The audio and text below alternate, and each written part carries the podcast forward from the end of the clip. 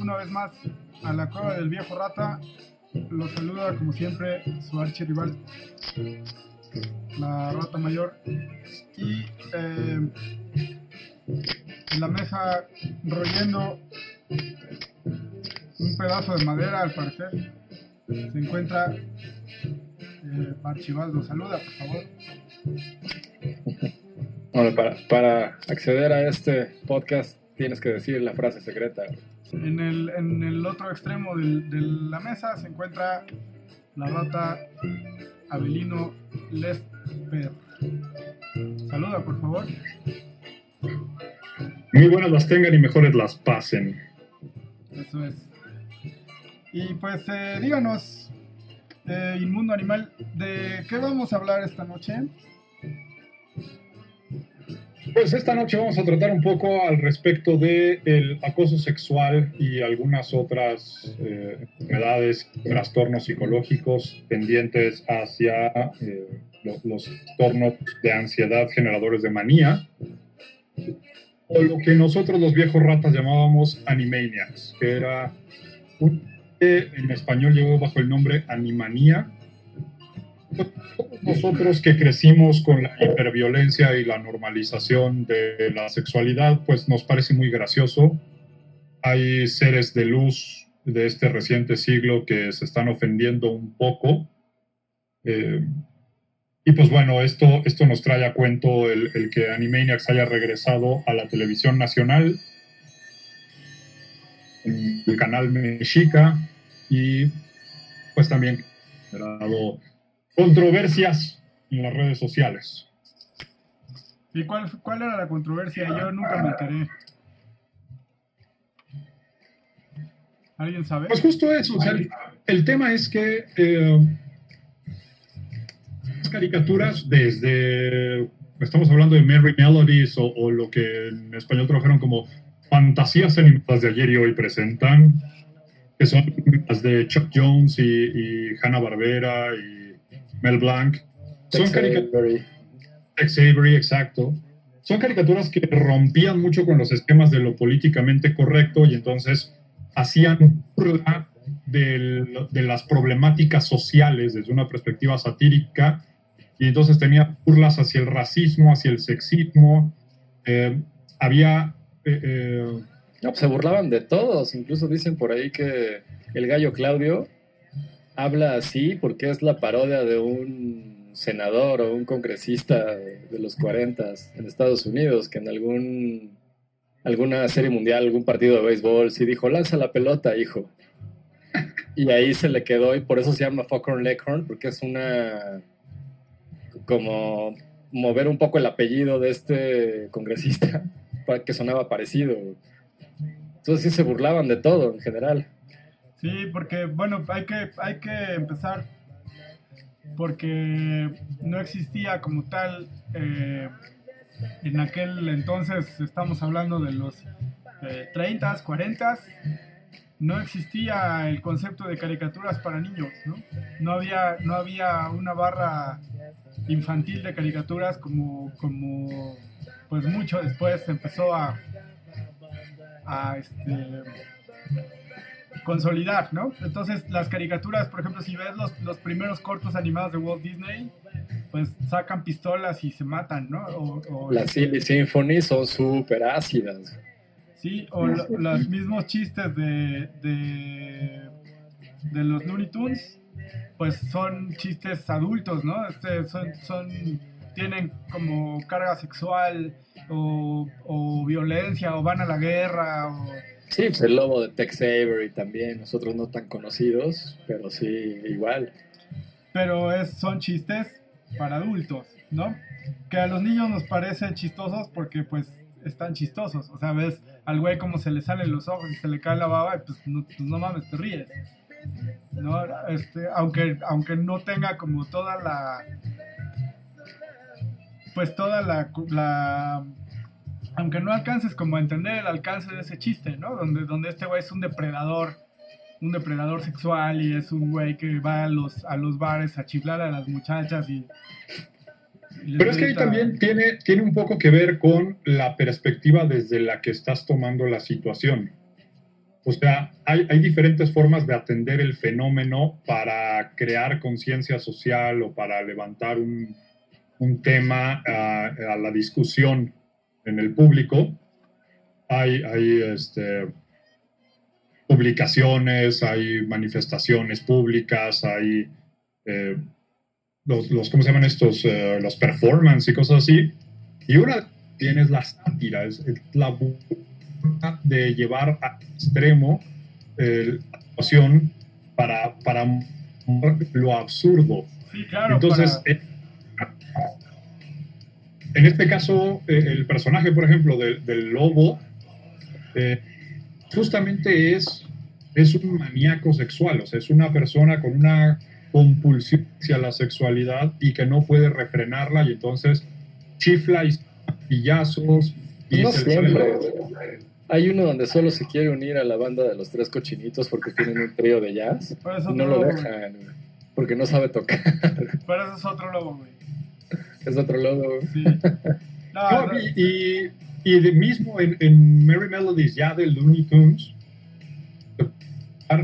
mucha carga sexual, pero sin ser esta carga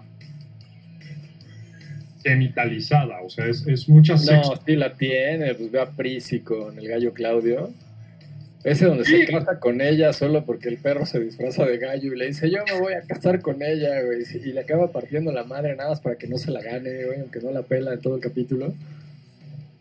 Pero ese es el punto, o sea, es, es, es una sexualidad más en términos de la relación entre dos personas y no necesariamente de la, la relación sexual genitales. Porque igual, mismo Bugs Bunny con Elmer continuamente tienen una relación con una enorme carga sexual. Bugs Bunny se la pasa besándolo, acariciándolo, se disfraza. No, pero Box Bunny nada más por joder, güey. O es su- Por eso.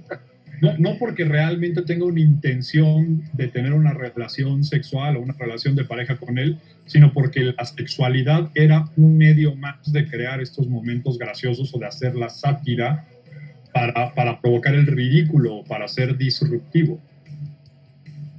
Es que eh, este es como el, el- digamos que el antecedente de, esa serie de, animación, esa, esa como rescate de la animación eh, clásica, o sea, está, están las caricaturas de Tex Avery y eh, Chuck Jones, y luego hay, hay como durante todos los 80s y todos los, la primera parte de los 90s, una ola de ñoñificación de la animación donde ya eh, los ponen más bien todos yuppies y, y ya no, este, pues ya no es, Ajá, los babies, ¿no? los Que es ñoñifican salen todos los Muppets Baby, los pequeños picapiedra. Y... todos, todos babies, todos chiquitos. Y Ajá, y ya son como, como el capítulo de Los Simpsons donde se quejan de que Tommy Daly tienen mucha violencia y los ponen nada más compartiendo limonada. Sí, ya sus, sus conflictos son, pues no, no, pues son, son, son conflictos sin conflicto, ¿no? Están, están como pensados precisamente para consolidar esta barra de, de televisión infantil, ¿no? Y entonces viene este, como en sentido contrario a esta ola de ñoñificación de las caricaturas, viene una ola de rescate de, de la animación eh, pues clásica, de, de- sobre todo de Tex Avery y Chuck Jones, primero con el... Lo que podríamos llamar el, el renacimiento de, de esa animación.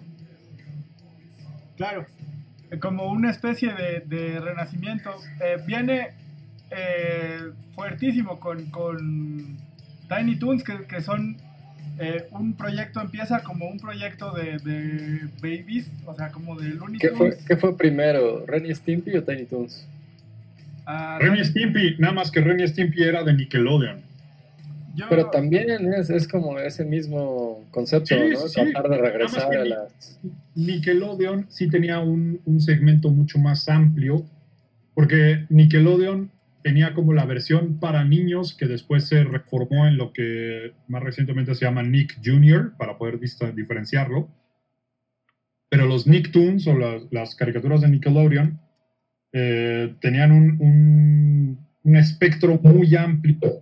Bueno, nada más para hacer una, una Precisión es, es primero Tiny Toons y después viene Ren Stimpy. No, Ren y Stimpy empezó en 1991. Que la verga. Tiny Toons empieza en 1990. Ah, tiene razón, tiene Claro, razón. Sí fue primero Tiny Toons. Y Ren y Stimpy es de 1992. 91. Dale pues. 91, 91 y medio, ni tú ni yo. Pero sí, o sea, viene como esta ola de, pues de rescate, viene, es parte de lo mismo, ¿no? Tiny Toons empieza como un proyecto de los de hacer a los Looney Tunes, pero para las generaciones nuevas. Y entonces, para las generaciones nuevas de aquel entonces, ¿no? Y entonces los hacen chiquitos y así porque está de moda y pero el equipo que desarrolla Tiny Toons, o sea, sí los diseñó como una especie de Looney Tunes Babies, pero les dio la vuelta y, entonces crearon una serie muy inteligente, eh, con un humor que tiene un rango mucho más amplio que los pequeños Picapiedra, por ejemplo, o cualquiera de esas. Y, es un, y es un humor muy parecido al de Chuck Jones, que podías, o sea, tú, tú lo veías y te cagabas de risa igual si tenías 7 años que si tenías eh, 40. No, y además también hacía muchísima referencia a la cultura pop del momento. Porque, pues obviamente, los que crecimos con Merry Melodies y con el, show de Popopoporky, nuestro rey, pues, pues, lo añoras más como desde la nostalgia. Entonces aparecía de repente en, la cultura de Bugs Bunny salía Frank Sinatra cuando era delgado y joven, ¿no? Ajá.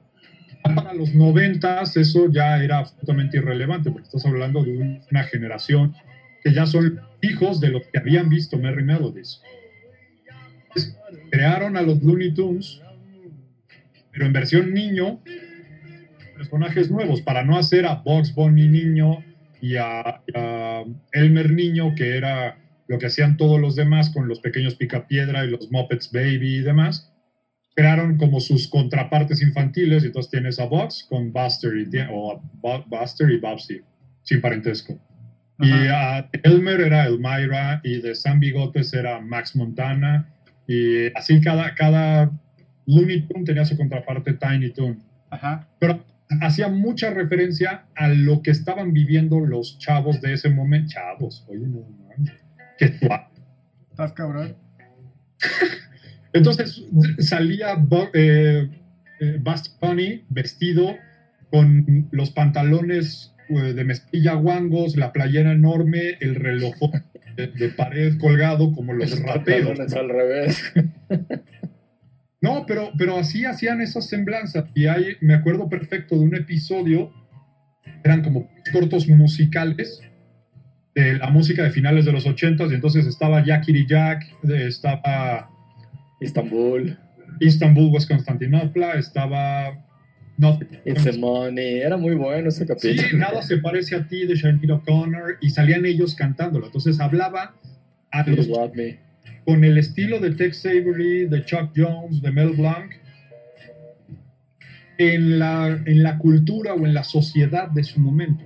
Sí, como, como, sí, sí, como que um, le atinaron, güey, porque, porque sí eh, refrescaron la, la, o sea, no reinventaron los Looney Tunes, los Looney Tunes los dejaron en paz, que eso es como lo primero, ¿no?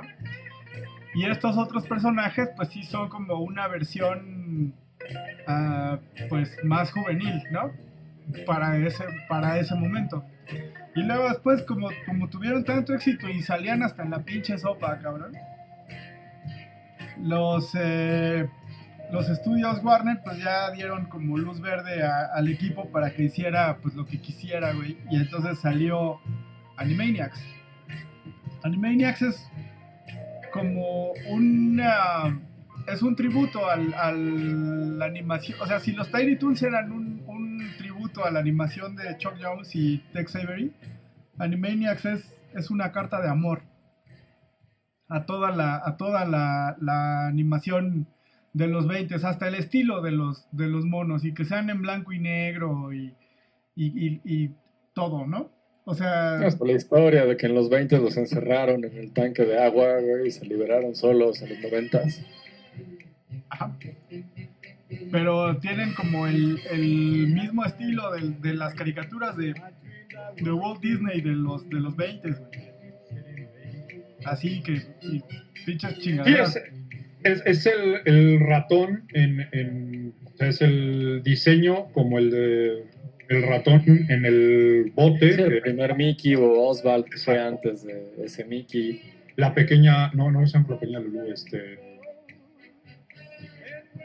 Betty ay, Boop. ¿cómo se llama? Betty Betty Boop, gracias. Sí, Ajá. exacto. Sí, parecido. Bueno, hasta la bolsa mágica de Waco Warner tiene Todo, todo tiene como una referencia a ese tipo de a esa animación. época. Eh, Y también es, es interesante cómo hay es, esa controversia. Ah, Ahora, va- vamos a poner un poquito de contexto de, de qué es Animaniacs. El programa está hecho a base de pequeñas historias o pequeños, pequeñas escenas tipo sketch, con muchos diferentes personajes recurrentes. Entonces, primero hablemos de los hermanos Warner Y y la la hermana Warner. Exacto. Que son Jaco, Waco y Dot. Que son personajes que tienen este diseño similar de los 20s y 30s y que son eh, un, un- No son un guiño, son de plano levantar la playera y enseñar las carnes a los, los animados anteriores. Pero justo ocurre en el sentido de que eran demasiado controversiales en su época y siguen siendo en los noventas y por eso tienes al guardia de seguridad y al profesor Rascahuele todo el tiempo atrás de ellos y a, Leo Plotz, que es el director de los estudios Warner, continuamente intentando evitar que los hermanos Warner le creen destrozos con este nivel de surrealismo frente a lo que debería ser un estudio de grabación o de animación normal.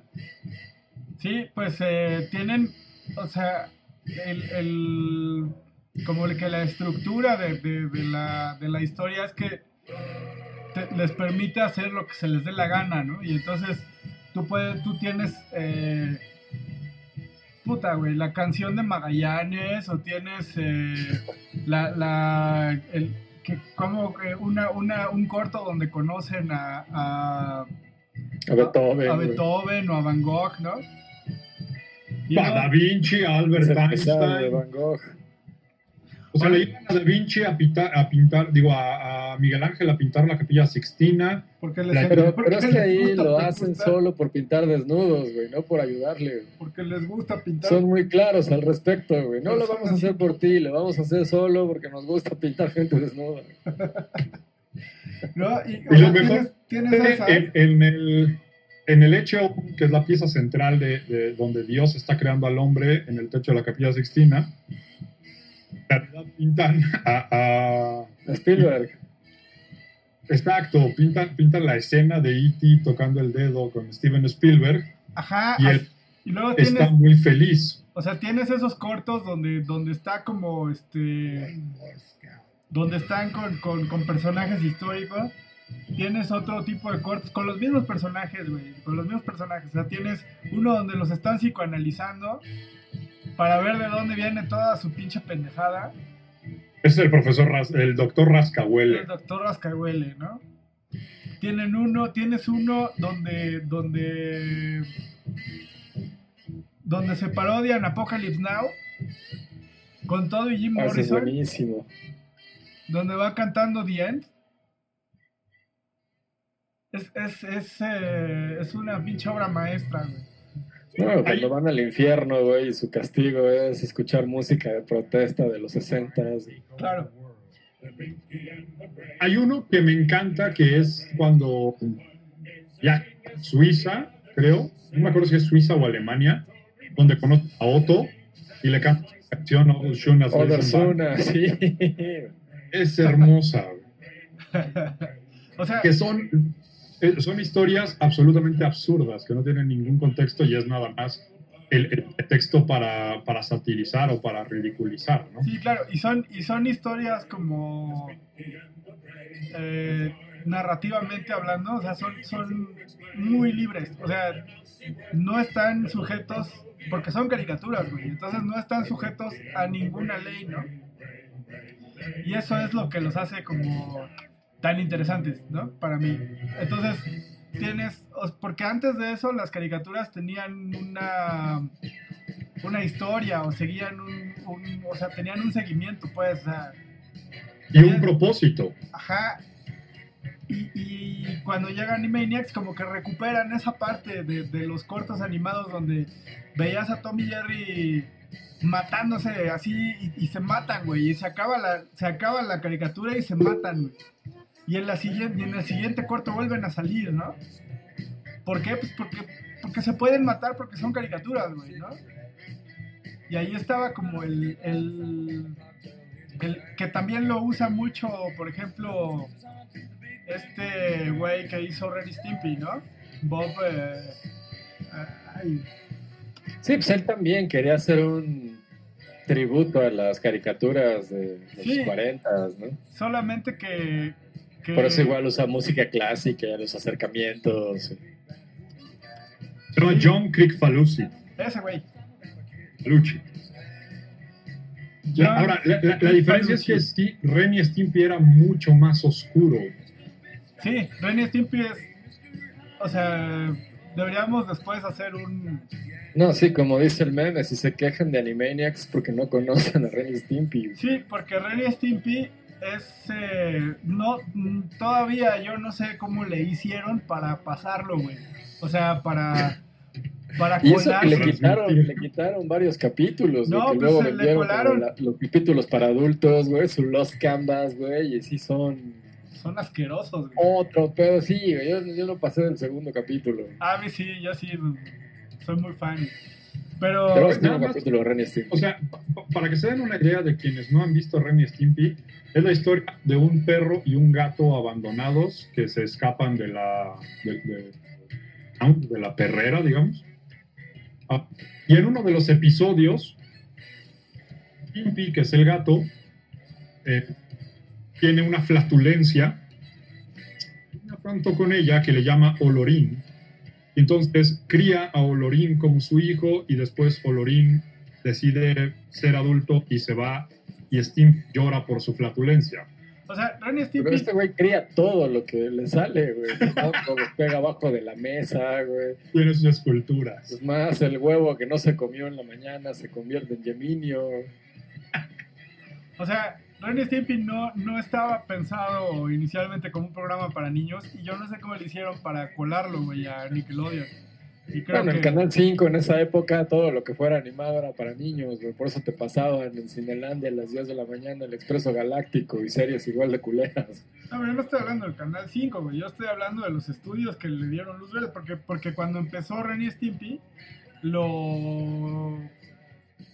Pues como que lo, lo picharon como una serie para niños. Pero no es para niños. O sea, lo que se me hace es que lo paquetearon porque Nickelodeon sacó en ese entonces tres series originales que eran eh, que su alter ego es eh, que es la historia de un muchacho en la secundaria y su vida adolescente. Rugrats, que es parte de esta moda de las historias de bebés y el mundo a través de la perspectiva de los bebés. Bueno, y Rugrats es de Gabor Supo, que fue director de animación de Los Simpson. Entonces ahí Correcto. también era un güey bastante pesado, güey. En el... Rugrats es antes de. Ren y Stimpy. ¿Qué? O sea, Rugrats es antes de Ren y Stimpy. Ren y Stimpy, Sí, es, sí, sí, pero no, Ren y Stimpy es de la, de la, de la misma época de, de Rocko's Modern Life, que también es, un, es una gran caricatura. sí, Y de Cat Ah. Y bueno, el tema es que ahí Nickelodeon estaba trabajando mucho en desarrollar series nuevas y seguramente donde la paquetearon, donde la metieron en, en bola con todas las demás y se coló como secuela Inés que no trae y se mete atrás de entre los dos güeyes que sí lo traen o algo parecido. Pues sí se les sí sí la colaron, tan la colaron que la quitaron, güey, de la barra, después la tuvieron que transmitir, sí, güey. Ya o sea, ya después más adelante la, la transmitieron más bien en en MTV, güey. O sea, pues y en el 5 la pasaban a las 6 de la tarde. Yo no sé, yo no sé el 5, es un, es un canal de pobres, güey. Es un canal de pobres. o sea, yo estoy hablando de, de, de Nickelodeon. Sacaron Renny Stimpy de Nickelodeon y luego lo metieron a MTV junto con Daria y BBC Butthead. O sea, era como del mismo, del mismo de hecho, Daria es un spin-off de Butthead. Ajá. Pero bueno, volviendo a los Animaniacs. Eh, sí vienen oh, como. como em, empiezan como con esta. con esta eh, serie de caricaturas absurdas y, como eh, argumentalmente mucho más libres, como que yo creo que terminaría, o sea, con, con Bob Esponja y ya las, las eh, Adventure Time y ya las, las más... O sea, sí hay un antes y un después de Animaniacs. A eso me refería. O sea, tú puedes ver cómo influye... Sí, fue como el, la cumbre. Sí, o sea, los pioneros son los Tiny Toons, ¿no? Pero Animaniacs es ya el, el ¿Qué, pasa, güey, cuando a un pinche genio le das eh, libertad creativa? Y eso pasa, güey, ¿no? Claro, no tuvieron el mismo éxito comercial que tuvieron Tiny Toons, ¿no? Pero sí es. Eh, es, un, es un gran momento de la animación y la televisión. Tom Ruger era, era un, maestro en creación de estas historias y, el productor es Steven Spielberg y es como su, su bebé, ya digo, ya hemos hablado de Steven Spielberg en repetidas ocasiones de su faceta de director de cine, más acá como productor ejecutivo. Y de hecho hizo unos cameos en la serie Varios, ¿no? dibujado. Sí, sí, sí. Y, en, y en historias después, o sea, en animaciones posteriores a Animaniacs, hacen referencia. Ustedes hay incluso uno donde están en una junta de, dirección los, los creativos ah, del estudio de animación están pensando cómo replantear la serie en la que están trabajando y Steven Spielberg dice, bueno, pues o sea, la animación de Spielberg, dice, pues yo he pensado cancelarla y pasar más episodios de Animaniacs. O sea, es algo como muy cercano a su corazón y es, y es un proyecto Sí, es su, que no tiene... su baby, O en la isla de los directores perdidos. a mí me encanta Digo, viendo la obra desde, desde mis ojos del siglo XXI, abismo y cosas así, me encanta cómo la critican sin en verdad entenderla. Me refiero, muchas de estas críticas van sobre todo desde la parte de la violencia, y la sexualidad o el sexismo o, o el acoso sexual más específicamente de los hermanos Warner, la asistente del doctor es una enfermera, obviamente... Se llama Hola Enfermera. entonces la, la, la, la, piropean cada vez que la ven, le quitan a la enfermera, se le avientan a los brazos, la besan, eh, aplican este, estos eh, guiños a lo que hacía el lobo. Y entonces dicen, ah, eso es codificación de la mujer y demás. Pues en todo caso Pero de codificación de la caricatura. Dot, sí, Dot, que es la hermana Warner, eh, por un lado, pues los critica, dice, ah, hombres. Pero por otro, también eh, Menos en lo mismo. tiene, Con el enfermero. tiene esas mismas... Sí, con el enfermero, con Mel Gibson, con cualquier actor que se encuentre. O sea, también ella está, vamos a decirlo de este modo, empoderada de su sexualidad Este, y está teniendo estos acercamientos. Alguien más.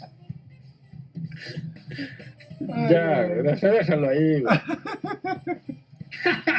O sea, es chistoso que las asociaciones como de, de gente espantada, güey, siempre han existido, siempre, güey, desde la primera. Sí, siempre, o sea, a favor de lo mejor, ya estaba aquí desde los noventas. Puta, había... Y en Estados Unidos estaba desde antes, también había una asociación similar. De hecho, en los ochentas, que era como... Esa, bueno, la explicación que leí alguna vez es que era esa generación que creció después de la guerra de Vietnam, que fue la primera guerra que televisaron así, casi casi en vivo, entonces ya no querían violencia y son los que ya no querían esas caricaturas violentas porque ya habían visto demasiado. Y es cuando hacen estas transiciones más ñoñas para darles gusto. Y es como la serie de droids de Star Wars. Los Stormtroopers traen solo bastones, ya no traen armas de fuego. Entonces así es la tendencia en esa época. Por eso no hay pistolas, no hay... No se llaman armas de fuego animal, se llaman blasters. Sí, pero bueno, nada más traen bastones güey, de shock. O sea, no traen blasters, ni... pero en otras series igual. No se muestran ya pistolas, nada parecido. Ajá. Pues eh, las... las Pues de ahí vienen, sí, como dices, esas asociaciones de a favor de lo mejor, pues sí llevan tiempo existiendo aquí en Estados Unidos y en Europa seguro también. Siempre ha habido eh, como policía de la decencia en, en la televisión y en las revistas y en todo. No, y en el cine, güey, me acuerdo cuando estaban los cristianos afuera del cine diciendo, no veas Asesino en serio, güey. Gracias a ellos la, la vi, güey, porque ni siquiera creí que era buena película hasta que esos güeyes la, la empezaron a criticar. Pero Son la mejor promoción. Sí, de hecho, es la mejor promoción. pues tan es así que hay, eh, por ejemplo, eh, Assassin's Creed, eh, el equipo de Assassin's Creed co- contrató a unos güeyes para que protestaran, ¿no? Pero, pero no funciona igual cuando lo haces desde dentro. Pues sí les funcionó. El chiste es, ah no, no fue Assassin's Creed, fue este Dante's Inferno. Pinche juego culero. No, culero es poco, güey. Bueno, ya, el chiste Ah, es que... Culero volver al futuro, güey. Y sí está culero. Sí, sí, está bien culero. No, el, el- el- la cuestión es que las, las, eh, las asociaciones de, de gente que se queja o que le encuentra pedos a las caricaturas, pues siempre ha habido, güey. La, la- la diferencia que yo veo ahora es que ahora tienen como la posibilidad de encontrar a gente que piensa como ellos con mucha más facilidad, porque antes te pasaban las, las circulares de que los pitufos eran del diablo, güey. Ajá, güey, se juntaban afuera del cine, tres pendejos y ya, güey. Pues no los pelaban. Pero ahora ya tienen gente en Facebook ahí buscando, rastreando posteos. güey. Sí, pero como ahora tienes Twitter y tienes Facebook y tienes toda esa mierda, güey. Tú pones. La, yo creo que la tierra es plana, cabrón. Y a mí no me van a hacer pendejo. Y vas a encontrar, neta, por lo menos pues, 100 mil idiotas, igual de idiotas que tú, cabrón. Que van a estar dispuestos a, a llevar. eh, la Que te dicen que sí es cierto y se juntan a discutir cómo sí es cierto y todos los demás son unos pendejos. güey. Sí, claro. O sea, ese es el pedo de Internet. O sea, Internet no nos vuelve más imbéciles, pero sí nos vuelve más eficientes para hacer las imbecilidades. Sí, pues lo que hermano- decíamos en el capítulo anterior, o sea, cómo veían el internet los grandes de la ciencia ficción en los ochentas y si vieran en lo que se convirtió. Pura basura, güey. Y es que además Sí. lo magnifica porque, por un lado, le da voz a las idioteces que dices o a, o a tu opinión. Sí, pero es la gente que cree que tiene voz y que cuenta, ¿no? Como, como el capítulo de South Park de todos los que son Yelpers, Ajá. así de que van a los restaurantes y amenazan, y soy Yelper, ¿qué me vas a dar, no? Para, para ponerte una buena reseña, pues ¿qué te tengo que dar, güey? No, o sea, tu El problema no le ahí- importa a nadie. El, el problema ahí es cuando los productores Sí, de contenido o los, o los directores de programación les Le dan, hacen caso. ajá, les dan, les dan esa validación, güey. Porque no solamente los empoderan, güey. O sea, eso me, me pasó, ah, leí hace no, no mucho un, un, ah, un comentario sobre el Snyder Cut, famosísimo, que va, va a salir... eh, Ajá, en HBO. Ajá, de la versión de la mierda de película de la Liga de la Justicia, güey. Van a sacar una mierda de versión del, del pendejo director, este... Zack Snyder. Sí, porque además ni siquiera creo que sea como la versión original que él había planeado, que es la que dicen los mitos, más bien es como una versión extendida. Lo que dicen los. Lo, que dice el güey este que escribió esa nota era que el problema de- del Snyder Cut es que le están dando. Le están dando peso, güey, a las. Pues a las. A, a la opinión de una, de una. de la turba, güey, de internet. De, de la Sí, internet. pues es lo que decíamos el capítulo anterior, que hubiera pasado si Shakespeare le hubiera preguntado a la gente, bueno, ¿y aquí qué quieren que pase? La- el, el gran problema es que si les dan peso a la turba no se va no se va a calmar, güey. O sea, no es como que, ah, sí, pendejos, les voy a dar lo que quieren para que ya me dejen de chingar, güey. Tú crees que va a pasar eso, pero no va a pasar eso. Lo que va a pasar es que la próxima película que tú saques, güey, te la van a echar para atrás a, a, a, pues, a mentadas de madre y, y cada vez se va a ir como entorpeciendo más y más el trabajo de los creativos. Como pasó, por ejemplo, con la película de Sonic. Sonic salió. Salió el CGI, el, el diseño de Sonic estaba espantoso. El que tenía como dientes humanos, güey. sí Ajá, estaba ajá. horripilante, güey. Y la gente se quejó, güey. Y el estudio, o sea, el estu- al estudio le, dio tanto miedo, güey. Que la, que la gente de internet boicoteara la película, güey. Que echaron para atrás el, pedo y rehicieron la película, güey. Dicen que nada más le cambiaron al Sonic, pero si tú sabes de animación y de efectos, tuvieron que rehacer la película, güey. Pero es que además ahí, o sea, el, el- pasito atrás es como, principio, los estudios incluso ya están buscando ese punto medio, que ya no es el contar una historia, ya no es el presentar un, un contenido, sino es ver cómo ofendes a la menor cantidad de personas posibles. Sí, las- al rato vamos a ver puras pastorelas como la de South Park. Y es sí, que el punto exacto. es- esto ya tiene Sonic- tiempo pasando. Se- Sonic, seguramente el diseño original que crearon fue precisamente para intentar mantenerlo lo más neutro posible. Ajá, hacerlo más humano, ¿no? Más- Sí, no era una propuesta gráfica arriesgada de un creativo que tuviera un contenido que quisiera eh, exponer a los demás. Era un, bueno, está bonito este mono, a la gente le gusta, vamos a sacarle lana. ¿Cómo lo hacemos lo más aguado posible? Lo, lo hacemos lo más... eh, Aguado es buena mediocre. palabra. Sí, o sea, le, le quitamos cosas que, que vayan hacia uno u otro lado o en uno u otro sentido, lo ponemos en el mero centro, que no diga nada, que no haga nada para que conecte con cualquier persona y entonces pues que a todo mundo le guste. Y obviamente Sí, pues eso, eso le ha pasado a muchos directores. También le pasó a Tornatore en el Cinema Paradiso y a Oliver Stone también le pasó con la de Alexander.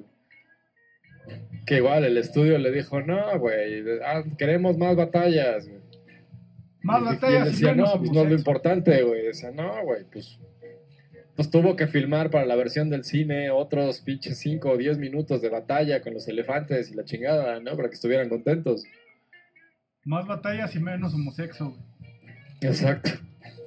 Pero la versión del La versión del está- director, la versión del director es muy buena porque además no es lineal. La versión del cine sí es como lineal. O sea, empieza cuando es chavo y termina donde se muere. La versión del director es muy buena porque todos son como flashbacks del viaje. Entonces tiene, tiene mucho más sentido güey, Y tiene más homosexo. también. Y, y es que eso fue algo súper bueno del renacimiento de la animación eh, satírica y ridícula de los noventas. Porque hablábamos de eh, Tiny Toons, Animaniacs, Ren y Stimpy, y después le siguieron otras series como Freakazoid, como... No, hasta Bob Esponja Eh. tiene elementos de ahí. güey. Sí. Pero el punto es justo este, esta- estas animaciones de decir, no, no vamos a crear una historia o un personaje que sea adecuado, políticamente correcto, que, que tu mamá te, te, permita verlo el domingo cuando regreses de, de ir a misa. Es, es, una serie que va a que sí tiene una propuesta, que sí tiene una crítica social o que tiene una sátira o que tiene un ridículo, que maneja muchos elementos de comedia del último siglo, o sea, tiene muchísima eh, comedia corporal, muchísima comedia de situación, muchísima sátira, muchísima comedia eh, de, de, burla y además es muy contemporánea. Entonces, es como sí, aparte tiene, tiene, algo que solo tienen series así, como ellos o Bob Esponja, que lo ves de niño y te mueres de la risa, y lo ves de adulto y te vuelves a reír de otras cosas, güey, pero te sigues riendo. Sí, o sea, que tiene, tiene un humor muy... Eh, o sea, el espectro del humor que maneja es muy amplio. O sea, si tú ves Animaniacs ahorita, yo cuando vi Animaniacs la primera vez, o sea, que teníamos como 10 años, o 11, güey, no, no me acuerdo cuántos años teníamos, pero cuando la vi la primera vez, los eh, me daba risa, por ejemplo, los sketches de, de, los palomos de, de Goodfellas. Y ya más viejo, güey, después de haber visto Goodfellas, que es en la que está basada Goodfellas, pues te da mucho más risa, güey, porque, porque ya... Sí, claro, porque ya hasta lo relacionas, ya ves las caras y dices, sí, güey, sí son Pesky, De Niro, güey. Ajá. Y, Liota, ¿no? Sí, y, de hecho, eh, Goodfellas tiene, tiene cuenta con la con la bendición, güey, del mismísimo este, Scorsese. Ajá. Que, que, le preguntaron así, este, ¿qué opina de estas madres? Dijo, no, está poca madre. Padrino Palomo, lo invito a degustar un poco de alpiste. ah, el padrino Palomo era un gran personaje también. Que es un, una, un homenaje a Marlon, Brando. El padrino, en, el padrino 1 de Mario Puzo. Sí, y luego está, por ejemplo, los los eh, las, las los cortos de, de botones y de botones y Mandy que son como tributo a las, a las eh, caricaturas de Chuck Jones. el bebé y el perro. Que siempre están en una construcción, güey. No, pero también es un tributo a las series de los 50 tipo Lassie y Rintintín, donde tiene un perro aparentemente superdotado, que es el perro más inteligente del planeta y ayuda a rescatar a los humanos y a salir de situaciones conflictivas. Ojalá si no lo llevan a la taquería al final.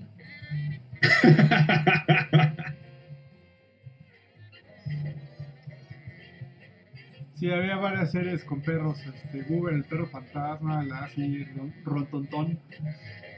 Y, y ahora, es que además hay chistes universales, o sea, hay, hay bromas o hay gags o hay, hay, hay humor que funciona a cualquier edad, tenía un poco de humor para cada segmento, cada, para cada edad. Entonces, yo, por ejemplo, sabía que había algún chiste picarón, que había algún doble sentido o alguna posible interpretación.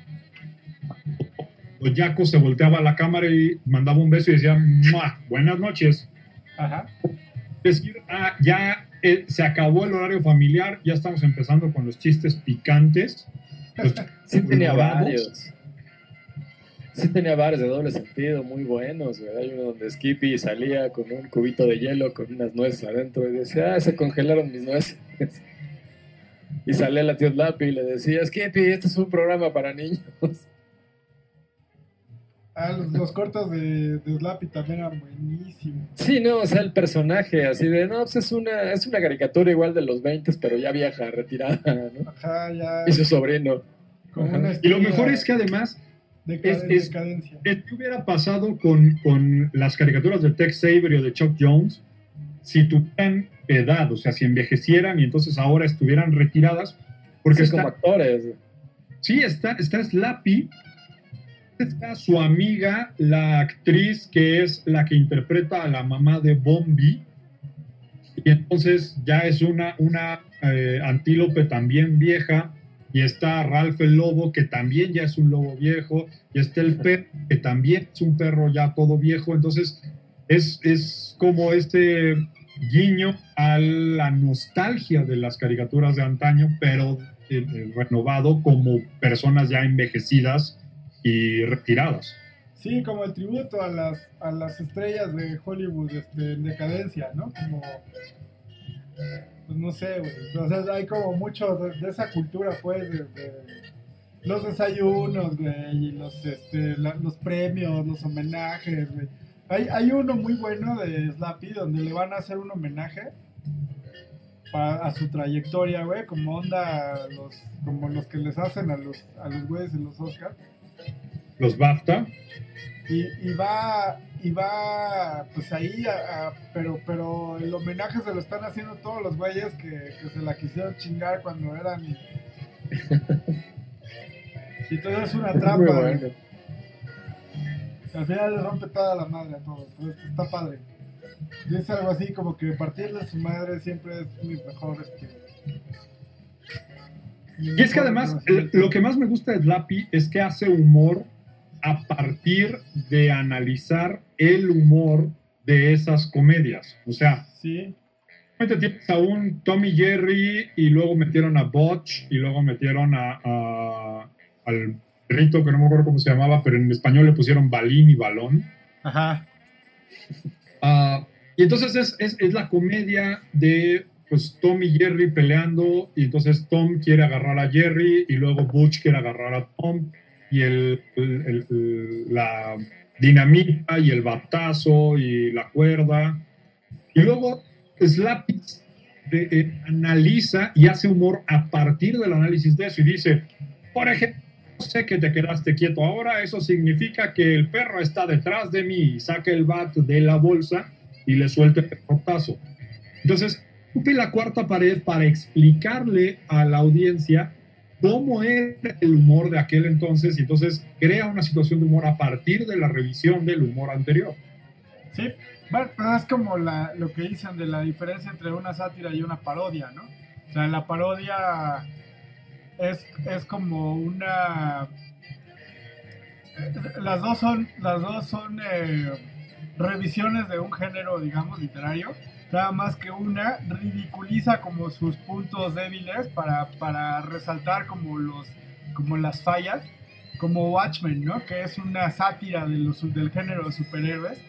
Porque ridiculiza los, los, los eh, como los, los eh, huecos eh, o los puntos. Sí, eso, eso viene de, de, los griegos, porque el sátiro era una burla al dios Pan. Ajá, y la parodia pues hace un paralelismo, o exagera, o, es una... Por eso tienen cara de mono en vez de ser como más humanos, no como el Pan, sino que son como los faunos, perdón. O sea, el sátiro tiene cara de mono y son más. Son ridículos, son una versión ridícula. O sea, la diferencia es que mientras la sátira es como maliciosa, digamos, o sea, está, está, está, construida para, para ridiculizar un género, la parodia no es maliciosa, la parodia es eh, para, para pues para reírte del género, pero, pero al mismo tiempo conserva como todos los, digamos, los tropos. O sea, como One Punch Man, por ejemplo. One Punch Man sería una parodia y Watchmen sería una sátira. Igual. exacto. Igual, este. Los Animaniacs son una parodia. Y pues no sé. Sí, son una parodia que hace una sátira de otro tipo de humor o de otras características, de, otras situaciones sociales, por ejemplo, políticas. Por ejemplo, satirizan el, el, rollo Disney, por ejemplo, ¿no? Animaniacs. Se, se, pitorrean de, Exacto. Hacen una sátira de Disney, pero parodian el humor de, de Tex Avery, por ejemplo, ¿no? Entre otros, ¿no? Porque sí está... Y hay muy grandes hay muy grandes personajes dentro de Animaniacs. O sea, hablábamos, están los tres hermanos Warner, que son Warner y la hermana Warner. Ajá. Que insisto, que es uno de los pilares del feminismo. Claro. Y luego tiene. eh, eh, eh, decía yo que esto es como una especie de Saturday Night Live, donde tienes personajes recurrentes haciendo sketches. Entonces tienes, ah, decíamos, Slappy la ardilla, que normalmente sale con su sobrino Skippy. Ajá. Tienes también Pinky Cerebro, Sí, famosísimo. cerebro. Pinky Cerebro Y que son hicieron un spin-off. los únicos que tienen un spin-off de, de Animaniacs. Pinky Cerebro es eh, una. Es una puta obra maestra, güey. Sí, cañón, güey. A mí me frustra enseña, te enseña cómo funciona el capitalismo salvaje. Porque si te fijas, nunca, sus, sus problemas nunca era el plan, güey. Sus planes eran perfectos, güey. Todo el pedo era conseguir el dinero, güey, para poner en- su plan en movimiento. Pero a eso voy, o sea, eh, son dos laboratorios, digo, do- dos ratas de laboratorio genéticamente modificadas para hacer. eh, bueno, una es un genio. Uno es un genio y el otro no está de acuerdo. güey. Exacto. Eh, pero, o sea, si, si necesitas tanto dinero, pues vas a algún medio, a alguna televisora y vendes la exclusiva de un ratón genéticamente modificado que puede hablar y te ganas millones. Con eso lo hubiera arreglado todo. Pues hay un hay una saga como de tres o cuatro episodios donde donde Cerebro por fin domina el mundo con una canción de ABBA, ¿no? No, pero no es él, es, es una gata que está ahí. Que se une en él y Snowball para salvar al mundo de la gata, güey. Sí, que es una canción del grupo sueco Baab, güey, que, la- que es como la Macarena, pero toca puntos de acupuntura que vuelven a la gente estúpida. güey. Luego hicieron un spin-off horrible ya con el Mayra, que eran Pinky, el Mayra y Cerebro. Eso sí no, Pues es como la última etapa, más. Ese es como. no pegó. Ese es como lo pegajoso de los cazafantasmas, güey. Es la última temporada de la serie. Sí, El Mayra es de los Tiny Toons, que era esta pequeña que era muy poco delicada con sus mascotas y siempre acababa matándolas. Y que después tuvo un guiño, tuvo una, un homenaje en la película Finding Nemo, de Buscando a Nemo.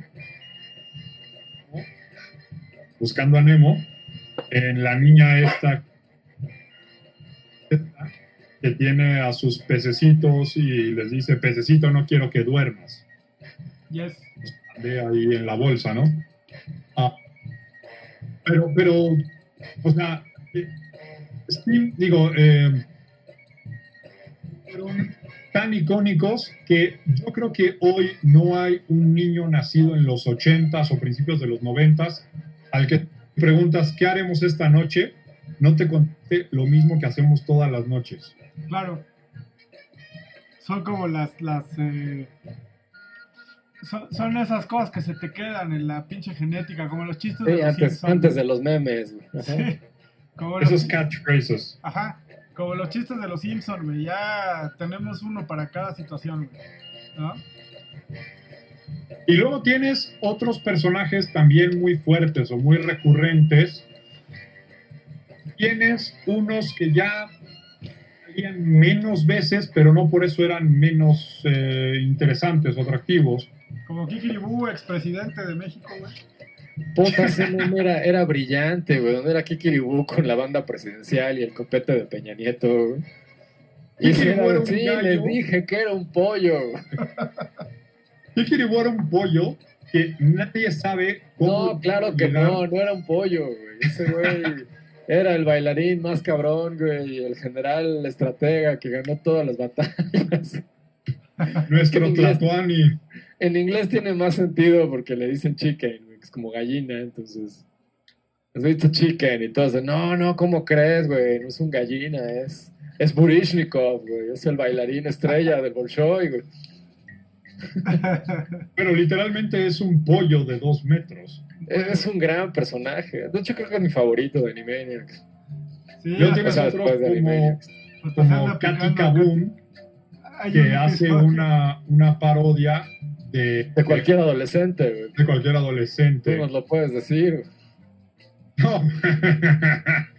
yo, yo he tenido mis. O sea, yo creo que sí voy a tener que empezar a, a escribir de, de mis Katika Booms. No, güey, el capítulo donde hacen sopa de Animaniacs que mezclan a los personajes. Y Kikiribú. Y, y Kikiribú es, es el novio de Katy Kaboom. Y su familia de Katy, es que tu novio es un pollo. y Katy empieza a hacer su berrinche de ¿por qué nunca les gustan mis amigos? Pero, Pero es es que que es lo- un pollo, míralo bien. Lo, lo que tienen que entender es que Katy Kaboom era una adolescente regular de 15 años, digamos, pero cuando entra en este estado hiper alterado de emoción, se convierte en un monstruo o asesina o es... Y explota, hace Kaboom. También está, Y mi- su pequeña Katy hará... También está este, Minerva Ming y, y Wendell Lobo. Ah, ese es buenísimo. Eso también es muy como de Tex Avery, ¿no? Muy Super de. Tex Avery. Es como entre Tex Avery y Gasparín, cabrón. Porque además está, está Wendell Lobo, que es un lobo nerdo, güey, que se, que se vuelve, que, o sea, que está así todo teto. Y, y- y Minerva, que es una pinche. Minerva, que es un mink, ajá, y sale de su casa y ves como todos los animales acá babean y... Y está Wendell que le está haciendo la lucha y le hace la lucha y, y- y la otra no, no se cansa, no se cansa de mandarlo a chingar a su madre.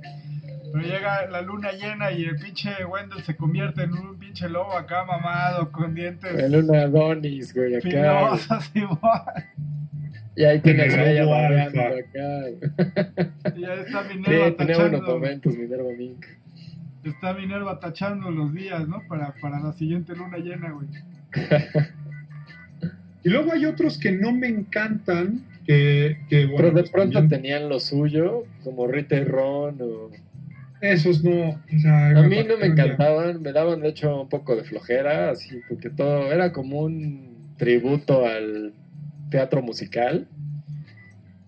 Pero se me hacían que los capítulos siempre eran los mismos, donde salían huyendo de algún lugar y buscaban una casa y cantaban de cómo estaban solos. y- Era un poco parte de este, de, de este retomar la cultura, bueno, el, el humor eh, corporal de Charles Chaplin, donde había sketches graciosos y de repente había alguna parte donde pues era el payaso triste o donde era la parte melancólica de Chaplin, el vagabundo en la calle sufriendo y pues era ese momento empático, emocional y luego regresabas al siguiente sketch gracioso. Pues yo creo que Rita y Ron eh, están, o sea, sí como que tienen un, tono mucho menos eh, locochón, digamos. Porque siempre sus, sus, eh, sus rollos son mucho más, pues eso, que están buscando casa o andan vagando, o sea, sí son como un punto más... pues menos chistoso, pues. O no, no, no, pero, pero igual eh, tiene sentido, güey, porque hay, hay, son como una pausa, ¿no? Entre, entre la pinche enfermedad de los, de los hermanos Warner y, y la, la megalomanía de, de Pinky Cerebro y todo ese pedo. Está Rita y Ron, está Botones y Mandy, está el- el- los, estos güeyes que son hipopótamos, que son, que son tributos al, Ah, los hipopótamos, es cierto. que son tributos a personajes del cine desde los 50 este Rita y Ron son como rollo este Abbott y Costello como rollo este de, de, pues ba- ba- bailando bajo la lluvia o el cine musical de, de la época de oro de Hollywood y este pues sí no o sea no digamos que no, no concuerdan con, con el resto del tono de los otros personajes, pero sí contrastan y también es importante. Entonces, pues está bien, yo, yo creo que está bien que estén ahí. A mí también me daban hueva, pero luego los volví a ver y pues los empecé a apreciar un poco más. Es, es la versión eh, contraria a lo que en el cine de acción se le llama the comic relief. Ajá, No hay como mucho momento de tensión en una película, tienes que poner un momento de humor para, para aligerar el ambiente y en este caso cuando hay demasiado humor y sátira y, y ¿Sabes cómo puedes hacer una, una analogía padre de, de, de Rita y Rod en Animaniacs? Rita y Rod en Animaniacs es el equivalente al número musical de César Costa en La Carabina de Ambrosio. Ah, sí. También me cagaba la madre, güey, entonces lo detesto igual. No, pero cuando llegaba, pero lo veías esperando que llegara Beto el Boticario a pararlo, güey. Magazo. Y eso era lo chingón, que sabías que no iba a durar ni siquiera la canción completa, güey. Nada más era una probadita. Pero e, es el, es el mismo, digamos, la, la misma estrategia de, de que viene Sí, correcto. de, de un sketch y otro sketch y la cagadez y la cagadez y de pronto tienes como una pausa y luego sigue la cagadez, ¿no? Yo era súper fan de el, el señor Huesos, güey. Ah, sí, como no. Y Número ese uno existe porque desde Tiny Toons, ¿no? Pues de hecho es el prendedor de Elmira, Ajá. del Sí. El que le dicen. Elvira, pero sí, había un capítulo de Tiny Toons donde te contaba la historia del señor cara de hueso. Sí, hay un, hay un capítulo de Tiny Toons de los mejorcitos que es donde están eh, creando, cada quien está creando su película. Y la película del Mayra es la historia del, del señor Calavera. Exacto. lo mejor que existe de Tiny Toons en la historia y no hay evidencia en este mundo para probarme lo contrario porque lo conozco todo, es la película de los Tiny Toons se van de vacaciones. Sí, claro. Sí, es es un hito en la historia del cine, esa Puta película. obra maestra. Sí, claro. Jamón, tostino, chuleta. Es que todo, porque aparte todas las historias, o sea, Tarantino se quedó corto, güey. Sí, hicieron ver a Tarantino como si fuera de Disney, güey. Todas las historias paralelas que se cruzan en el mismo lugar, güey. Sí, es, es- El tío Hoy no cochinón, puedo- güey. No, no, Hoy no güey, puedo contener el- el- el- la respiración en un túnel cuando voy en un automóvil sin pensar que voy a explotar como la familia de Hampton. pop, vacaciones. que es también como, o sea, ese, ese corto de, de Hampton y Plucky en el coche Con el tío cochinón. es un, es un pinche tributo al, al National Lampoon's Vacation. Sí, Correcto. exacto. Está increíble. De hecho, hace poco vi esa película y fue como, claro, ya entendí todas las referencias. de- Pero ¿cuál viste? ¿El remake? ¿El que hicieron hace poco o la clásica ochentera? No, la original, Es una- Chase. Las dos están buenísimas. Sí. Súper recomendable. La última que salió de Vacation es es súper buena también, güey. Digo, Sí, que Sí, sale Chevy Chase al final, ¿no? sí, sí, es el, el papá. El papá, sí, digamos. sí, güey. no, es- la, la, la, la nueva es un tributo a las, a las eh, originales, ¿no? Sí, pero el original no tiene madre, o sea, La niña con el porro, también es una de esas películas que, que en esta época no hubieran visto la luz, güey. Pues, sí. Así de, no, los indios, la chavita con el porro, el güey este siguiendo a la vieja del Ferrari, güey, el Porsche, ya de, no, güey, o sea, no, no hay forma de que esa película viera la luz después del 2000, güey. Sí, no. Está cabrón. Y es que además, e- esta, esta, Dios bendiga a los 80. esta Ajá. tendencia de, de principios de los 90 del renacimiento de la animación satírica o, o del Merry Melodies vio a la luz otros grandes personajes, por lo menos para mí. Freakazoid, por ejemplo, era una enorme serie que lamentablemente no llegó a tener mucho éxito. Pues ya estaba como desinflándose ese pedo cuando salió. Sí, Sí, aparte la pero- acusaron de plagio de otra, de otro superhéroe que se llamaba Madman. Y ya después Ruger sí dijo que, que estaba inspirado ligeramente en, pero Pero La verdad es que de quien, de quien lo haya plagiado debería sentirse agradecido de que haya hecho tan buen trabajo. es enorme. o sea, tiene, tiene también eh, crossovers con, con eh, Batman y está buenísima.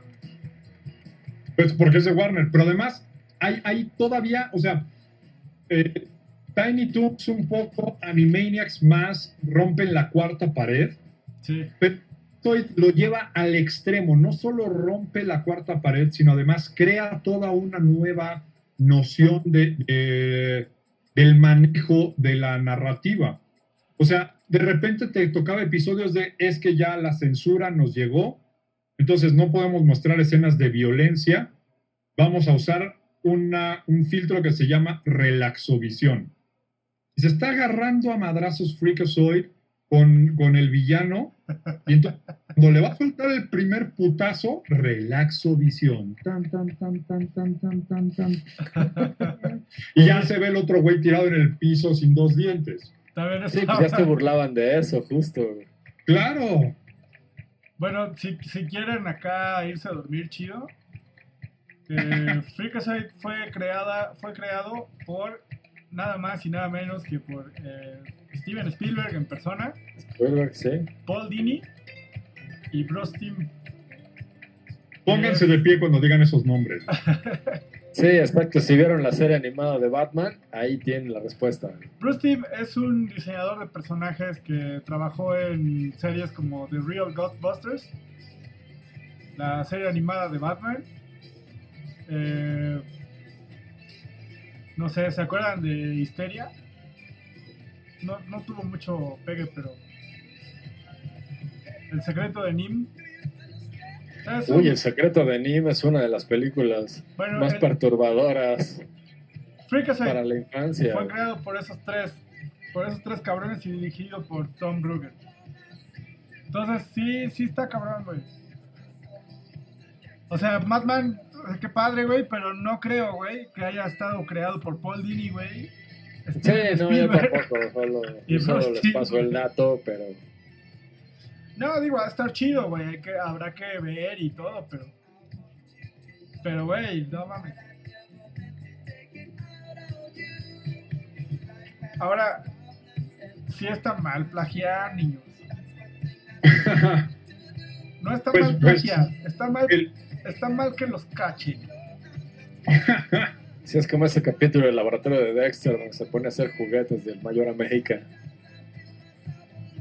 Los Cartoon Cartoons le deben un chingo a, a los Animaniacs y a Sí, los Tiny Toons. sí porque a- justo después de ellos también viene como ya toda esa ola de que son Tartakovsky y Craig Sí, McCracken. sí, sí, sí. Johnny Bravo. De las chicas superpoderosas, Johnny Bravo, este, el laboratorio de Dexter. No, incluso también los más recientes de, de Cartoon Network, como Hora de Aventura u otro show más. Sí, Todo sí. ese humor absurdo y ridículo viene de los noventas. Sí. Viene de, de la de la pinche enfermedad este de Steven Spielberg y, y su equipo, güey, ¿no? O sea, todos ustedes morritos centennials que les gustan esas caricaturas, tienen todo que agradecer a Rogers. Sí. Eh, bueno, eh, para terminar eh, con este extenso, con esta extensa, extensa plática y vamos a re- recordar los, los momentos más, eh, lo- nuestros momentos favoritos de- ¿qué les gusta, güey? ¿Nos quedamos con Animaniacs o quieren incluir también Freakazoid y Tiny Toons? Ah, todo Spielberg está bien. Bamba. Pues Animaniacs todavía veo al gran Guacorotti, güey. Ah, con el no Danubio mames. azul, güey, y me mata de la risa todavía. Sí, Lo pueden buscar en YouTube si no saben de qué estoy hablando. Los cortitos de, de los eh, de los hermanos Warner eran increíbles, güey. Ese, el- el- la canción de Magallanes a mí me caga, me mata de risa. Ah, todavía, güey. Magallanes es la, la neta, o la de Daniel Boone, güey. Esos cortos eran buenísimos. güey. Daniel Boone, güey. Daniel Boone, no me tonto fue.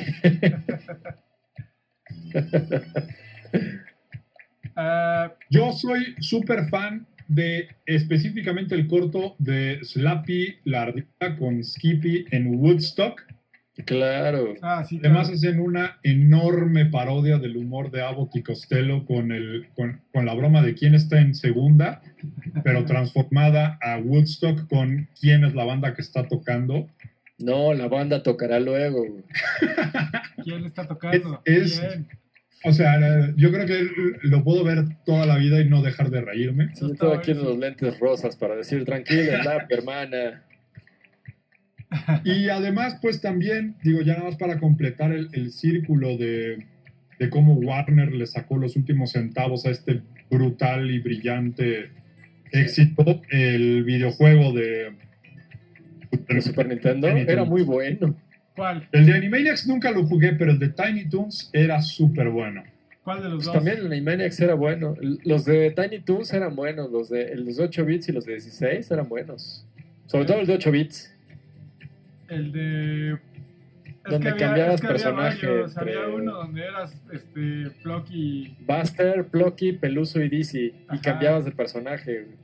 y había Entonces Plucky otro, volaba, Dizzy pues se hacía remolino. güey. había otro donde nada más eras Buster. En, Ajá, ese era el de Super Nintendo, güey, que nada más corrías, güey, que era una especie Ese, de y es donde tenías que ir consiguiendo relojitos y zanahorias para tener más tiempo y seguir jugando, que era eh, Tiny Toon Adventures de Konami. pero había otro que se llamaba Cartoon Workshop, que era para que Ah, hicieras el Cartoon tu- Workshop era buenísimo, porque sí era una- un estudio de animación Ajá, para que hicieras tus animar cortos ahí a animados. tus, a tus personajes, hacías tu propia caricatura, güey, sí era muy bueno, yo lo tuve, güey. Estaba chido. Todo lo tengo, de hecho. Y de Animaniacs, no, no. Había un juego de Super Nintendo No también era bueno hasta eso. Sí, Nunca lo jugué. Porque ibas lo- con los hermanos Warner, pero era, era parecido... De esos juegos donde llevas a los tres personajes, igual los tienes que combinar para hacer ciertas cada, cosas. cada uno hace algo diferente y tienes que evitar que te, que te encierren, ¿no? Que te, que te, que te Ajá. el policía. Era bueno también, pues era muy parecido al de los Tiny Toons, de hecho. Eh, yo, yo rescataría los pexibazos de los Tiny Toons, que era uno para cada día de la semana, güey. Y cambiaban No, de no. color, güey. Cambiaban de ¿Qué, color, qué clase de brujería es esta?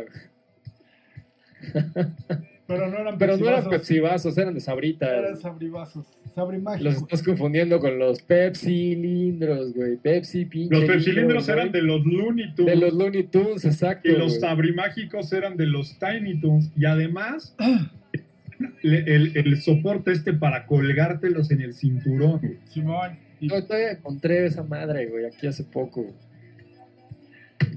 Llena de hongos o qué chingados. No, nada más para 30 colgártelo. años. Los vasos ya no los tengo, pero el, el soporte para el cinturón sí, güey.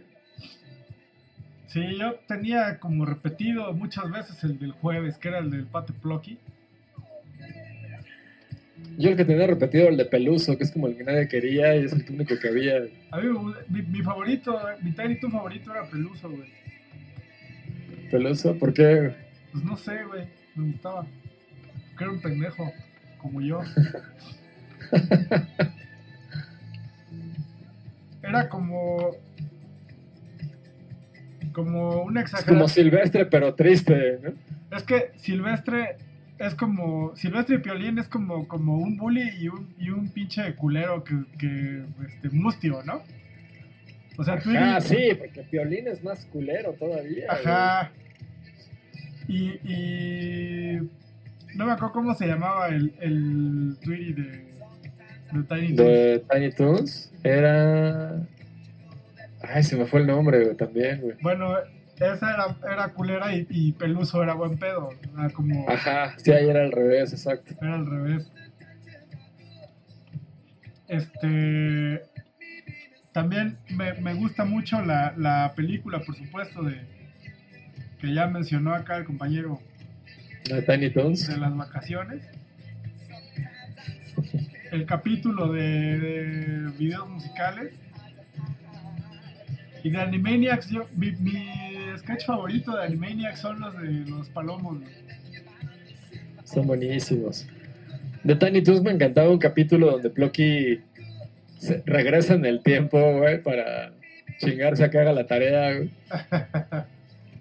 Y, y Plucky del pasado se pendejea al Plucky del futuro y lo deja ahí haciendo su tarea y al final descubre que de todos modos no hizo ni madre. y reprobó, güey. Por huevón. ¿Qué pensaba? No, eso es algo que me podría haber pasado a mí sin problemas.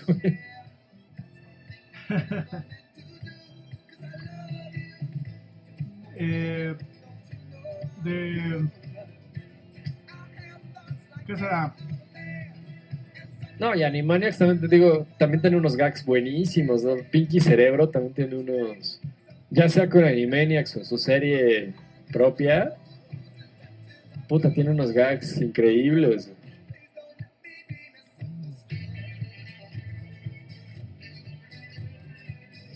Pues, eh, ¿algo que agregar? Pues nada más, búsquense las series, eh, seguramente las pueden encontrar. Digo, lamentablemente ningún servicio de streaming las ha querido subir. Ah, en YouTube están todos los sketches, güey. Ahí sí no tiene. Sí, y ahí en, en nuestro perfil de Facebook pueden encontrar la serie completa de Animaniacs y la de Tiny Toons desde un perfil que se llama Caricaturas Viejitas.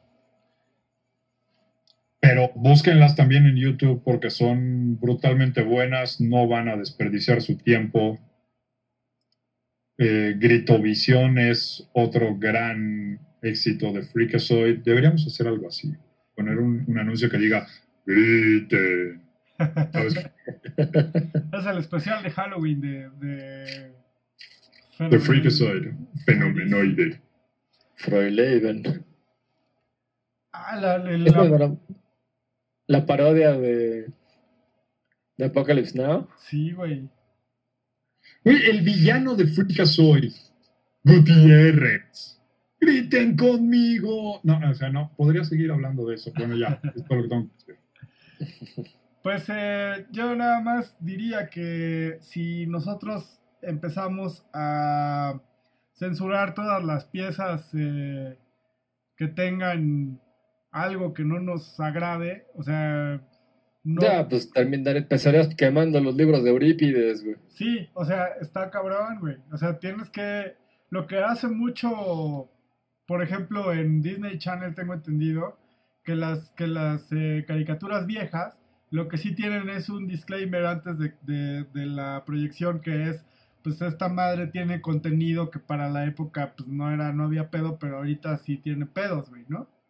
Y ya, tú lo ves sabiendo que el pedo que estás viendo no es correcto, digamos, ¿no? Para nuestro contexto actual. Pero eso, pero de eso a privarte, güey, de, de, de las caricaturas como... eh, porque, pues, Pues la que quieras, güey. Desde esa hasta Bob Esponja, güey. Ajá, pues todas sea- tienen lo suyo, güey. evitar, eh, porque tienen, o sea, sí tienen pedos, sí tienen rollos, este, si quieres, ¿no? Si los quieres ver, pues sí tienen pedos eh, sexistas, eh, racistas, homofóbicos, sí, claro que tienen, ¿no? Pero pues también tienen cosas muy interesantes, ¿no? Entonces, si tú... Y sobre- Y sobre todo, o sea, atrévete a, a- a ofenderte. Claro, O sea, que sea alguien más el censure el contenido para que te llegue a ti solo lo que tú quieras ver. Porque vivir en una pluralidad, vivir en sociedad, vivir con diferencia de opiniones, implica que la opinión de alguien en algún momento va a ser diferente a lo que esperas y por lo tanto es posible que te ofenda. Entonces, vivir en sociedad y tener libertad de expresión y tener libertad de intercambio de ideas implica también la libertad de ofenderte y ofender a los demás y tener este, este intercambio que nos enriquezca a todos. Sí, pues más que ofenderte, o sea, más que el rollo de, de ofender o, o ofenderte, más bien como abrirte a, a otras formas de expresión y pues eh, pues tomar lo que lo que te gusta o lo que lo que no te gusta, o si de plano no te gusta, pues no las veas, güey, pero pues no no no, no estés chingando, ese, es- ese es el La, la moraleja, güey. esa es la moraleja de hoy, Y si no te gusta, puedes ir y girar la rueda del infortunio. cámara. Y bueno, todos de pie para el himno.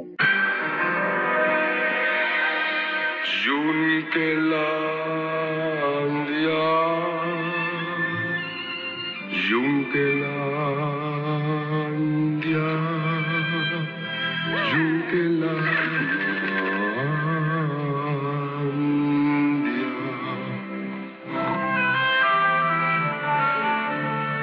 ¿Ese es el himno nacional?